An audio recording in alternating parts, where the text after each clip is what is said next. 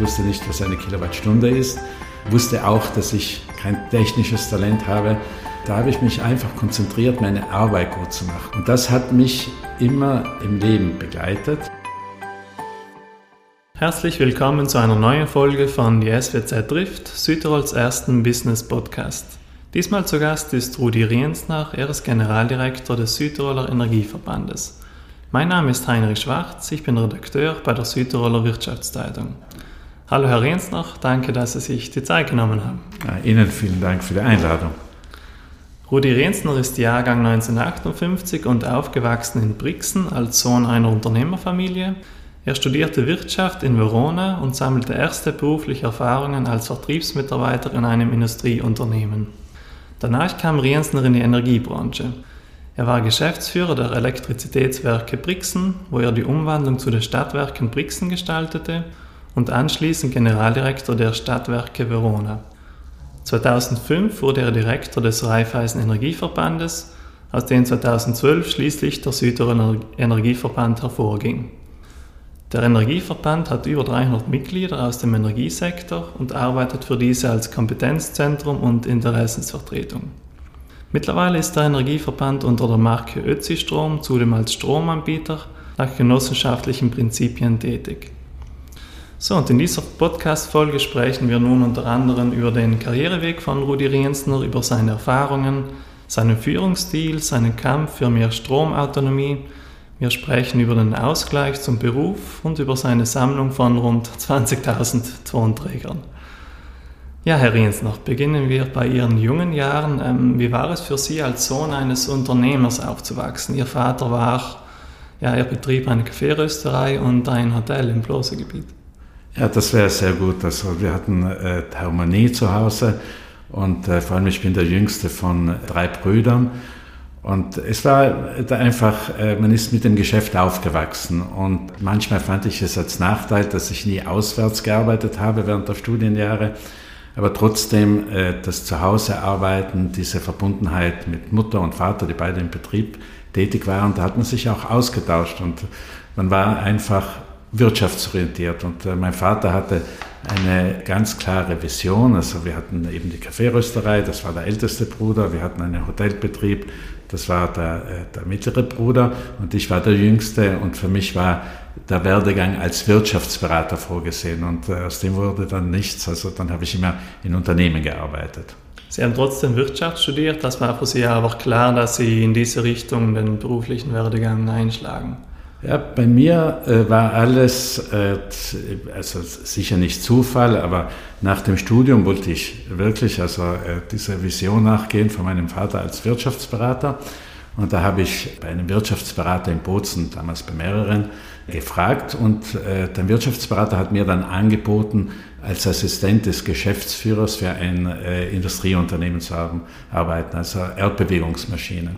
Und habe ich einfach zugesagt, weil mir auch mal ein Professor gesagt hatte, also sei nicht zu wählerisch beim ersten Beruf, also back einfach zu und mach das. Mhm. Und da habe ich neun Jahre verbracht und die haben mich sehr geprägt. Mhm. Sie waren sozusagen als Vertriebler tätig, ein heute sehr gesuchter Job. Ähm, waren Sie gut darin? Was hat Sie ausgezeichnet? Ja, äh, das ist sicher der Kontakt mit Menschen, der mir gefällt. Dann äh, sicher einfach dieser, diese Erfahrung auch zu Hause. Dieser, äh, auch die Kaffeerösterei und der Hotelbetrieb waren sicher in Verbindung mit Vertrieb. Aber das ist sicher eine Veranlagung. Ich glaube gar nicht, dass, dass man das erlernen kann. Geprägt hat mir zwar, also in diesen ersten neun Jahren, also ich war im Vertrieb tätig, aber vor allem war ich dann, konnte ich international tätig sein und habe das schätzen gelernt, habe äh, daraus gelernt, wie wichtig der Austausch äh, mit anderen äh, Ländern ist, mit anderen Menschen ist, mit guten Menschen vor allem. Also da nimmt man am meisten mit. Und das hat mich wirklich sehr geprägt. Das war eine sehr harte Arbeit, aber das hat sich gelohnt. Mhm. Wie kam es dann nach diesen neun Jahren zum Energiesektor? Im Grunde genommen, weil ich so viel unterwegs war, und das war also 86, kam mein Sohn zur Welt, irgendwie äh, die Verpflichtung der Familie gegenüber, also näher zu sein. Und dann kam dieses Angebot über, über, einen, äh, über einen Freund, also der, der in diesem Bereich äh, tätig ist, also nicht im Energiebereich, in der Unternehmensberatung tätig ist. Und kam dieses Angebot, also dass in Brixen den äh, Generaldirektor, oder damals Direktor, also wir nennen uns alle Generaldirektoren, also der, andere, der eine zieht den anderen. Also wir sind dann alle Geschäftsführer dann. Und der hat mir das vermittelt und äh, der damalige Präsident, also Herr Palla, also hatten wir die Gespräche und dann kam es einfach dazu.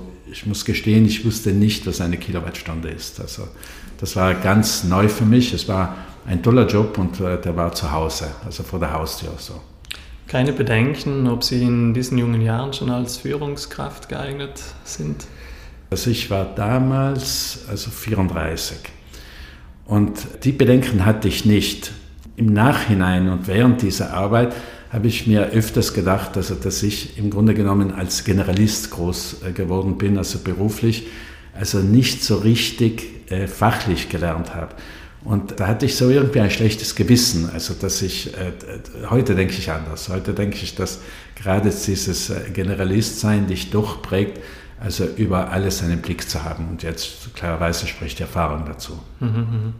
Sie haben mit Ihrer langjährigen Erfahrung sicherlich viele Mitarbeiter kommen und gehen gesehen. Heute ist der Fachkräftemangel ein großes Thema für jeden Betrieb. Ja. Ähm, wie suchen und binden Sie Mitarbeiter? Ja, suchen war jetzt in der Erfahrung sicher unterschiedlich, also mhm. unterschiedlich in den äh, Betrieben. Also mich haben eben dieses äh, Industrieunternehmen geprägt, also mir zuerst äh, zu Hause geprägt, dann Industrieunternehmen. Ich muss selbst alles aufzählen. Dann die Stadtwerke äh, Brixen, dann die Stadtwerke Verona und jetzt der Energieverband. Und klarerweise der Energieverband ist, äh, ich möchte das schon richtig ausdrücken, also den fühlt man wie äh, das eigene Unternehmen, sehr wohl wissend, dass es nicht mir gehört. Und die Suche ist die, vielleicht die beste Erfahrung, äh, habe ich gemacht über Kontakte. Also die beste Erfahrung habe ich gemacht, einfach zu fragen, Kollegen zu fragen, Freunde zu fragen, eine Verbindung zu haben. Habe ich auch schlechte Erfahrungen gemacht, aber vorwiegend gute Erfahrungen. Man traut sich heute fast gar nicht, dass das so geschieht, aber über Kontakte ist das Bemühen also des Mitarbeiters auch eine gute Figur zu machen, sich einzusetzen, doch größer. Das eine ist jetzt das Suchen, das andere das Mitarbeiter binden. Wie gehen Sie da vor? Also da habe ich immer also so gearbeitet, wie ich bin. Also, mhm. das, äh, also mich hat immer begleitet, ich gehe mit den Menschen so um, wie ich möchte, dass mit mir umgegangen wird. Also nicht, dass der groß den Chef spielen. Also ich erlebe oft, also wie äh, nach oben schön getan wird und nach unten äh, gedrückt wird. Nicht? Und ich glaube nicht, der Tipp zu sein, also sicher mit der Verantwortung und wenn die Entscheidungen getroffen werden und dann äh, fällt auch vielleicht, äh, oder steckt man äh, die, die härtere Variante ein. Ich glaube schon sagen zu können, ich bin wie ich bin. Nicht? Und äh, das glaube ich auch, dass das gut ankommt. Ich äh, lebe auch von der Energie der Mitarbeiterinnen und Mitarbeiter. Also das, was sie mir geben, also wenn ich so down bin, nicht, äh, dann, äh, dann muss ich so fast eine Runde im Betrieb machen. Dann sehe ich auch die Freude, die mir entgegengebracht wird. Und das gibt mir eine wahnsinnige Energie. Mhm. Sie sagen dann auch, gute Führung macht aus, dass man sich auf einer gleichen Ebene bewegt wie die, wie die Mitarbeiter. Ja, sicher. Also ich bin vielleicht auch, weil mir in manchen Dingen Struktur fehlt, also habe ich einen riesigen Strukturbedarf, also dass ich äh, Struktur habe. Und äh, das ist nicht immer leicht. Und äh, für Struktur braucht es Organisation, für Struktur braucht es auch Regeln. Und äh, ich bin jetzt sicher in einem Alter, wo ich sehr viel, das ist der Vorteil, sehr viel also mit diesen Erfahrungswerten arbeiten kann. Also die, äh, ich habe ja auch, äh, wenn ich äh, damals bei den Stadtwerken Brixen war, damals dann gewachsen bin, also da, da bräuchte ich dieses sogenannte Coaching. Ich, ich kann mich erinnern, vielleicht eine Anekdote, das war bei den Stadtwerken Brixen, das war so in der zweiten Hälfte dieser neun Jahre. Also da habe ich einfach gemerkt, ich möchte mehr aus mir rausholen, aber es gelang mir nicht. Aber mir, aus mir rausholen, einfach besser sein. Und äh, da habe ich so, damals war es äh, richtig so am Gange mit einem persönlichen Coach. Dann hat mir ein, ein Unternehmensberater gesagt, dass es ist besser mit einer Frau das zu machen, nicht? Und das war dann aus Deutschland jemand. Und da bin ich dann in diesen ganzen Dingen reingegangen, reingetaucht. Und das hat mir schon viel geholfen. Heute würde ich es nicht machen. Mhm. Heute, aber heute lebe ich von diesen Erfahrungen, also vom Lernen, vom Studieren, vom sich damit auseinanderzusetzen. Wichtig für mich war immer zu bleiben, wie ich bin. Was würden Sie einer jungen Führungskraft mit auf den Weg geben? Es ist schwierig auch zu sagen, weil ich weiß ja nicht, ob mein Rezept äh, das Gute ist für andere. Und äh, deshalb meine ich, dass es gut ist, so zu sein, wie man ist, weil es äh, dann, weil man das Beste gibt. Also ich würde vielleicht sagen, immer versuchen, das Beste zu geben. Also das hat mich begleitet, dass ich habe gerade vorhin erzählt, dass ich wusste nicht, was eine Kilowattstunde ist, wusste auch, dass ich kein technisches Talent habe und das Wissen auch. Und äh, da habe ich mich einfach konzentriert, meine Arbeit gut zu machen oder konzentriert oder eingesetzt. Und das hat mich immer äh, im Leben begleitet. Und ob das jetzt Beruf ist, äh, ob das äh, Hobby ist, ob das Beziehungen, äh, das ist auch dann, dann sicher die, das Privatleben kommt mit diesem beruflichen Einsatz oft zu kurz. Aber immer das Beste zu geben, immer sich, ja, sich reinzugeben. Und das hat sich immer bezahlt gemacht, aber ich möchte nicht sagen bezahlt, das ist jetzt das falsche Wort, da habe ich mich immer wohlgefühlt. Mhm. Kommen wir etwas zur inhaltlichen Arbeit. Ähm, Sie haben sich zuletzt in der Öffentlichkeit einen Namen gemacht, weil Sie vehement die, ja, die, die stärkere Wahrnehmung der Südtiroler Autonomie im Bereich der Energie einforderten. Ist das wirklich so einfach, wie Sie es darstellen? Na, äh, es ist nicht einfach. Es hat sich einiges geändert, was Gesetze betrifft, im Sinne wie Gesetze, wie man äh, den Gesetzen nachkommt. Also ich habe in meinem äh, beruflichen Werdegang, also Energie hat viel mit Politik zu, zu tun und gerade dieses Jahr sind es 30 Jahre, dass ich im Energiebereich äh, tätig bin und da war wirklich also ganz, äh, also zwei, drei Jahre, wo ich draußen war und, und vielleicht auch die Jahre, wo ich in Verona war, war ich nicht in der hiesigen Politik also tätig und hatte mit der Politik in Verona zu tun.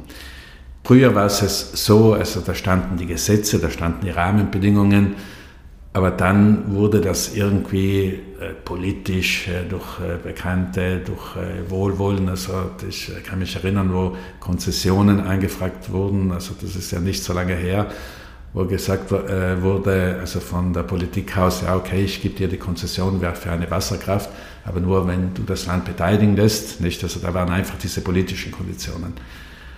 Heute ist es schon anders. Heute läuft alles nach Gesetz und man sieht ja auch damals dieser Sales-Skandal, nicht? Der ist ja rausgekommen, weil es einfach gesetzwidrig war. Also da wurde gehandelt wie in all den früheren Jahren, aber das ging nicht mehr. Also heute sind die Gesetze da und die Gesetze sprechen für uns. Die Gesetze, also das sind die EU-Gesetze, äh, das sind die nationalen Gesetze, die lokalen äh, Gesetze, die durch die Autonomie gegeben sind. Also da ist nicht nur wo ein äh, Wille ein Weg, da ist wirklich, also da ist die Rahmenbedingungen sind alle vorhanden und der, der Druck zum Handeln ist auch da. Und das ist wichtig, weil Veränderungen geschehen, wenn, äh, wenn die Notwendigkeit dafür da ist. Und die Notwendigkeit ist sehr wohl gegeben. Mhm. Wie sehen Sie ganz generell den Energiekoloss Alberia? Also den Energiekoloss, also ich hätte es nicht so gemacht. Ich hätte mhm. einfach die, äh, die Produktion ist gut, dass es eine Landesenergiegesellschaft ist. Also die Heimholung der Energie war auf jeden Fall gut. Die Verteilernetze hätten aufgeteilt werden können. Wir hatten alles gut gehende Betriebe immer, also die Edgewerke, die Stadtwerke Brixen, die Stadtwerke Bruneck, dann die vielen Verteiler und das Netz, das war ja nicht so groß, das übernommen wurde von, äh, vom Enel. Äh, das hätte wirklich verteilt werden können und äh, die hätte man leben lassen sollen und die Politik hätte das unterstützen sollen. Und es ist richtig, dass die Großableitungen, also wirklich die große Produktion, dass die in öffentlicher Hand ist, also dass die von diesen auch betrieben wird. Es stimmt auch, dass Private zugelassen werden müssen, also es muss über Ausschreibungen geschehen und über die Gesetze eben. Aber es ist gut, dass der große Anteil eben in dieser Landesenergiegesellschaft ist. Aber alles zu tun und sich so äh, quasi in Konkurrenz zu setzen mit den bestehenden Betrieben, okay, Edgewerke sind dann äh, eingeflossen, also das war nicht vernünftig. Ein anderes Motto, was mich immer begleitet hat, ist also dieses Zitat von Kohl bei der Wiedervereinigung äh, der, der, der beiden deutschen Hälften. Also wer die Vergangenheit nicht kennt, kann die Gegenwart nicht verstehen und die Zukunft nicht gestalten. Und die Energie, die Wasserkraft gibt es seit, bei uns seit 100 Jahren und seit über 100 Jahren, wenn wir Boz und Maran hernehmen und auch Brixen und Bruneck. Und diese Generation, die an der Regierung ist, die hat so, sich zu wenig mit der Geschichte befasst. Mhm. Sollte man bei Alberia dann ein paar Dinge zurücknehmen oder ist es jetzt so, wie es ist? Ja, es ist, äh, wie es ist. Mhm. Also da die, äh, die Dinge auch zu zerschlagen, es ist sicher, also, äh, also Alberia sollte weniger Konkurrenz sein, sollte kleine und mittlere Betriebe einfach helfen, einfach unterstützen zu sein. Ich, ich sage immer, der Erfolg vom Energieverband, und das ist ein Erfolg, also, also den konnten wir gut aufbauen, war auch nur möglich durch die fehlende Tätigkeit der Großbetriebe oder des Landes, nicht? Und jetzt ärgert es dann schon, wenn die in diesen Bereichen tätig werden, also wo wir etwas aufgebaut haben. Also das geht wiederum nicht. Mhm. Also das, äh, das spüren wir auch bei anderen, auch bei, bei, bei Großverbänden. Also das ist nicht richtig. Also das ist äh, nichts zu tun, dann müssen eben andere was tun. Und jetzt eben das entdecken und dann selbst tätig zu werden, das macht ja wieder die Kleinen kaputt. Und das ist nicht richtig so. Mhm. Sie sprechen wahrscheinlich auch, auch, darauf an, dass derzeit viele Kunden von Ötzistrom, also den Stromanbieter der Energie, des Energieverbandes zu Alberia wechseln, weil diese so gute Angebote haben derzeit. Ähm, ärgert Sie das? Ja, äh, es ist so, äh, es ist ein, sicher eine heikle Angelegenheit, weil ich kann ja nicht sagen und es ist ja auch nicht so, dass es uns ärgert, dass Familien geholfen wird oder dass Unternehmen geholfen wird. Nur es ist vielleicht auch für einen Endverbraucher nicht leicht äh, zu verstehen. Es ist aber äh, Fakt, dass dieser Strombonus, das war ja eine gute Idee. Und wir hatten damals äh, beim Strombonus, also da, äh, das fing 2013 äh, an, also das sind auch so fast zehn Jahre her. Und da haben wir gesagt, schaut, das lässt die, die, die Regulierungsbehörde nicht zu, also die RERE, die nationale Regulierungsbehörde, eben wegen dieses Ausgleichs.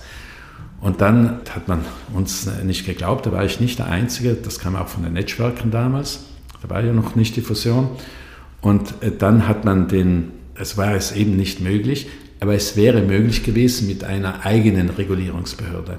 Und das würde ja helfen, gerade diesen Preis auch über Bonusstrategie äh, also zu, zu, gestalten und davon zu nutzen, dass wir die, die, die Wasserkraft haben. Heute diesen Preis zu machen, und ich verstehe, also ich, ich verstehe, dass da keine Böswilligkeit dahinter ist. Aber das ist also der Verzicht des Landes auf Geld, beziehungsweise das Zulassen, dass das Großunternehmen in dieser schwierigen Phase große Verluste einfährt. Denn nur da, dadurch ist es möglich, also diese Preise anzubieten.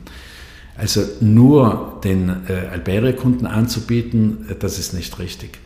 Und nicht richtig ist es auch, weil die Wasserkraft, die heimgeholt wurde, die das im Grunde genommen ermöglicht, denn die Wasserkraft, äh, diese Großanlagen machen ja die, äh, das Vermögen aus, also der, der Alberia.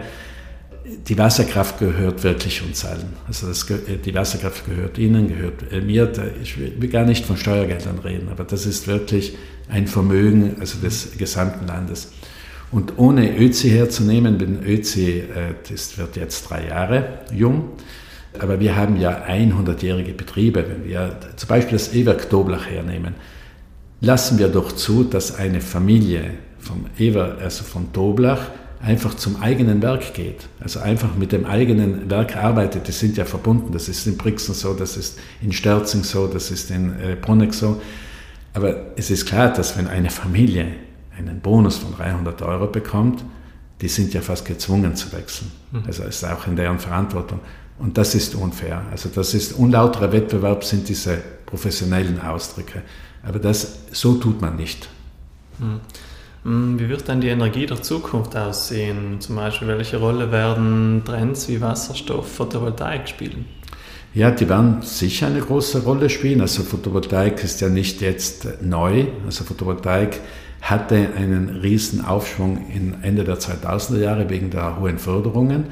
Die hohen Förderungen sind heute äh, nicht gegeben, aber die braucht es auch nicht mehr, weil die Preise ja hoch sind und die Preise werden auch, wir hoffen nicht so hoch, aber die werden hoch bleiben. Und deshalb sind diese Möglichkeiten, also sind diese Möglichkeiten vorhanden. Wasserstoff ist sicher die Zukunft, ist immer noch zu teuer. Äh, in Deutschland spricht man stark über das Gasleitungen zu verwenden, also der Wasserstoff äh, zu, also umzubauen und, und Energie über Wasserstoff zu verteilen. Es ist absolut die Zukunft. Also das merken wir eben in diesem Austausch. Südtirol hat ja bereits viel getan, aber im Austausch mit anderen Ländern, also dass Wasserstoff sicher die Zukunft ist vielleicht, und das wäre schon irgendwie in Erinnerung zu bringen, dieser Trend beunruhigt. Ganz Europa ist zurzeit wegen des teuren Gas damit beschäftigt, das Gas oder die fehlende Lieferung von Russland zu ersetzen. Und, äh, und mit Flüssiggas, Flüssiggas hatte ja keinen Aufschwung in den vergangenen Jahren, weil Flüssiggas zu teuer war. Aber jetzt versucht man das zu ersetzen. Deutschland zum Beispiel hat ja mit Katar äh, diesen, 15, äh, diese 15-jährige Vereinbarung abgeschlossen, äh, beginnt mit der Lieferung 2026. Aber was bedeutet das? Also, dass Sie einen Liefervertrag haben, der 30 Prozent des Bedarfs in Deutschland abdeckt bis 2041. Dass Sie Anlagen bauen müssen, wo dieses Flüssiggas bearbeitet wird und diese sind so kostenintensiv, dass die auch 15 bis 20 Jahre Abschreibungsdauer brauchen. Mhm. Und es werden jetzt schon über 300 Schiffe gebaut, also die dieses Flüssiggas von Australien, von Amerika, äh, von Arabien, also von überall herführen. Also das heißt wirklich, also dass wir da Gas mit Gas ersetzen und das verspätet den ganzen Trend also zur erneuerbaren Energie. Mhm. Gibt es in Ihrer beruflichen Karriere einen großen Fehler, den Sie preisgeben würden, im Sinne, dass andere vielleicht davon lernen können? Fehler, das ist so eine klassische Frage, ja. nicht? Fehler, es sind einige große Fehler, es sind dann kleinere Fehler, aber in, in meinem Alter hat man schon einigen Fehlern begegnet oder einige Fehler gemacht. Und ich hoffe, dass ich daraus gelernt habe. Ich, ich, bin eher ein Mensch, der nicht zurückschaut, also der immer nach vorne schaut, aber das sage ich nicht so als Floskel. Äh, es ist oft schade, nicht zurückzuschauen, weil das würde, das würde mehr helfen. Ich habe aber mehr gelernt durch Gutes, was ich getan habe und Gutes, das ich erfahren habe. Zum Beispiel auf die Frage vorhin, Führungskraft, äh, das, was man lernt, nicht? Und das lernt man wieder von anderen Menschen. Also das lernt man von anderen Menschen. Ich war recht früh Geschäftsführer, das, vielleicht ist es schade, hätte ich den Werdegang, also hätte vielleicht noch länger einen Chef haben müssen. Aber man hat ja Präsidenten, die dann Chef sind.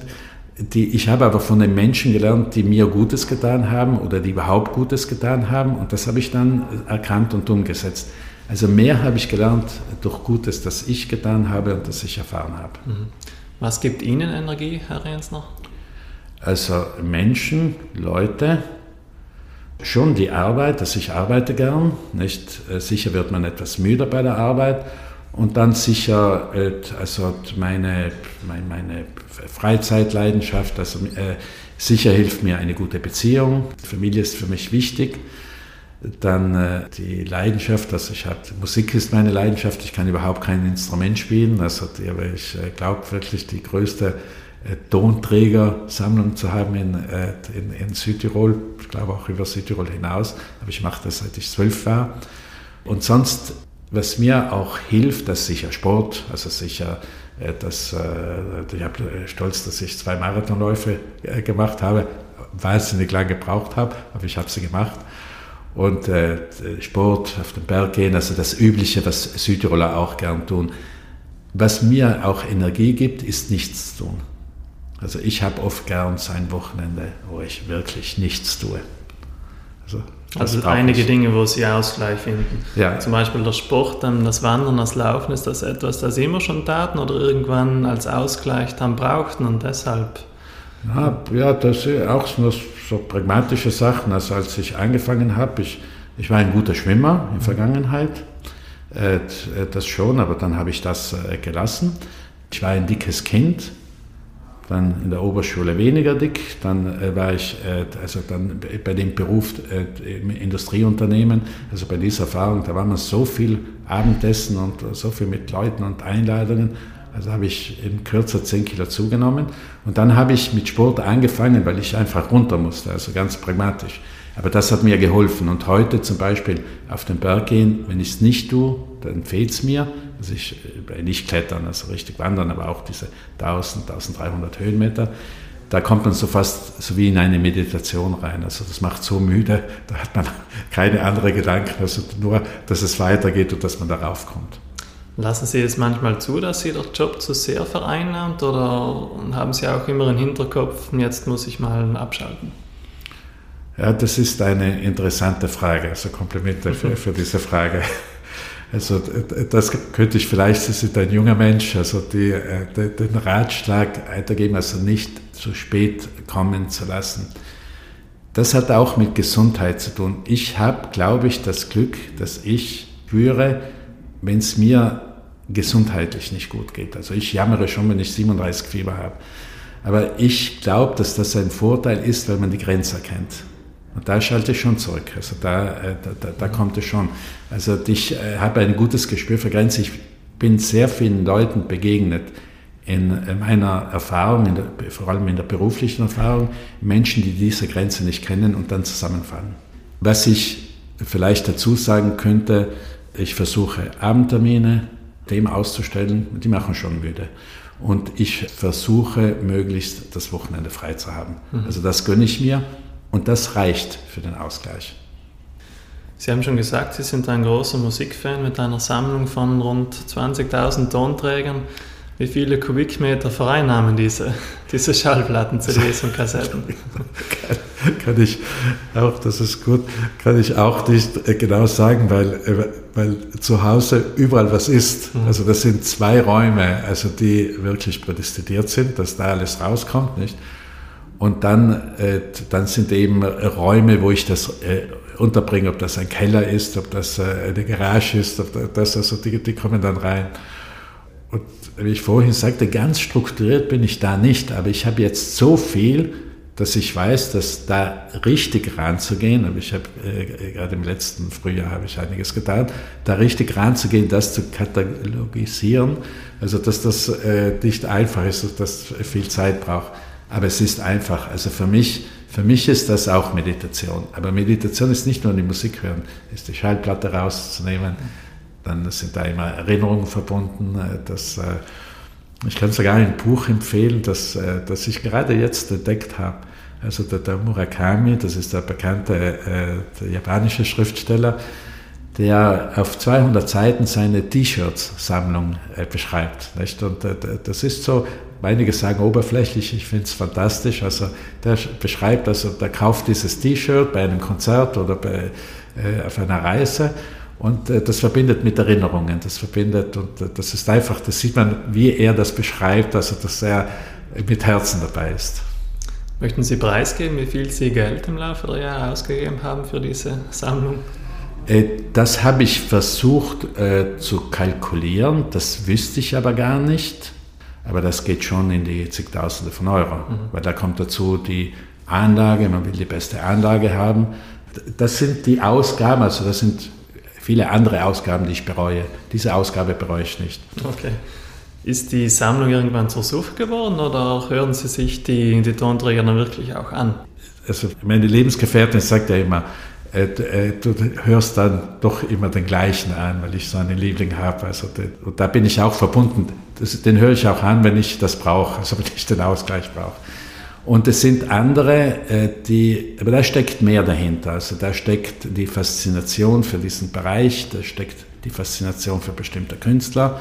Dann höre ich rein, dann, wenn mir was gefällt, es sind aber immer nur jedes Jahr, nur als Verhältnis, wenn ich 100 Schallplatten in einem Jahr kaufe, dann ist vielleicht eine, zwei darunter, die mich richtig bewegen, die ich dann richtig mhm. höre und äh, wo ich dabei bleibe. Und dann sicher äh, ist da in der Technologie, also wurden sehr viele Ratios gemacht, zum Beispiel von, ich habe von, von Platten von Jimi Hendrix oder von den Creedence oder von den Grateful Dead habe ich dann äh, wirklich vom gleichen von der gleichen Schallplatte, von der gleichen Aufnahme habe ich zehn Versionen, zehn unterschiedliche Versionen. Und die letzten, den Unterschied höre ich jetzt nicht mehr so raus. Aber ich beschäftige mich wieder damit. Mhm. Wir kommen langsam zum Abschluss. Sie sind 64 Jahre alt. Ähm, ist der Ruhestand, der wohlverdiente, schon irgendwo in Planung? Ja, der ist in Planung in zwei Jahren. Mhm. Also der ist, äh, und deshalb sind wir voll in der Vorbereitung drin.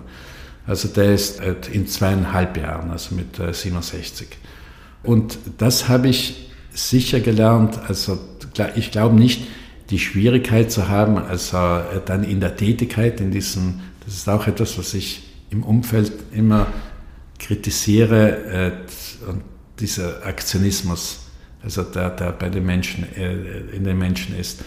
Und ich kann mir sehr wohl äh, vorstellen, also dass ich, äh, dass ich abschalte, also dass ich das, äh, dass ich das dann nicht, nicht brauche.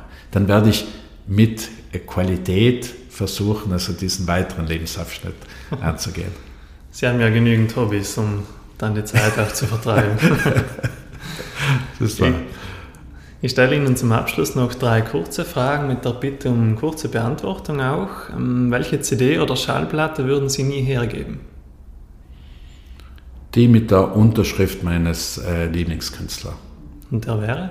Äh, Alvin Lee, äh, Daniel After. Wohin würden Sie morgen am liebsten verreisen? Nach Indien.